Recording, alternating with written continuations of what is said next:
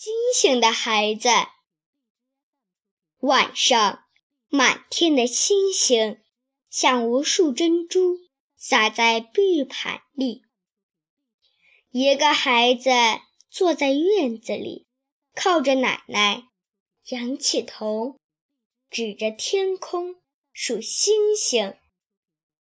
一颗，两颗，一直数到了几百颗。奶奶笑着说：“傻孩子，又在数星星了。那么多星星，一闪一闪的乱动，眼都看花了。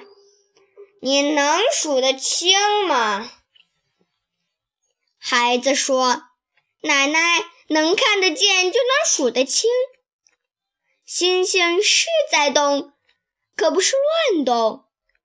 您看，这颗星和那颗星中间总是隔那么远。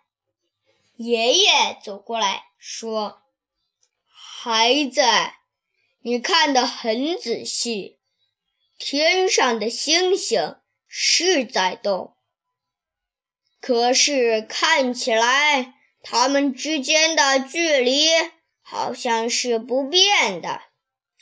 我们的祖先把它们分成一组一组的，还给起了名字。爷爷停了停，指着北边的天空说：“你看，那七颗星。”连起来像一把勺子，叫北斗七星。勺口对着那颗星，就是北极星。北斗七星总是绕着北极星转。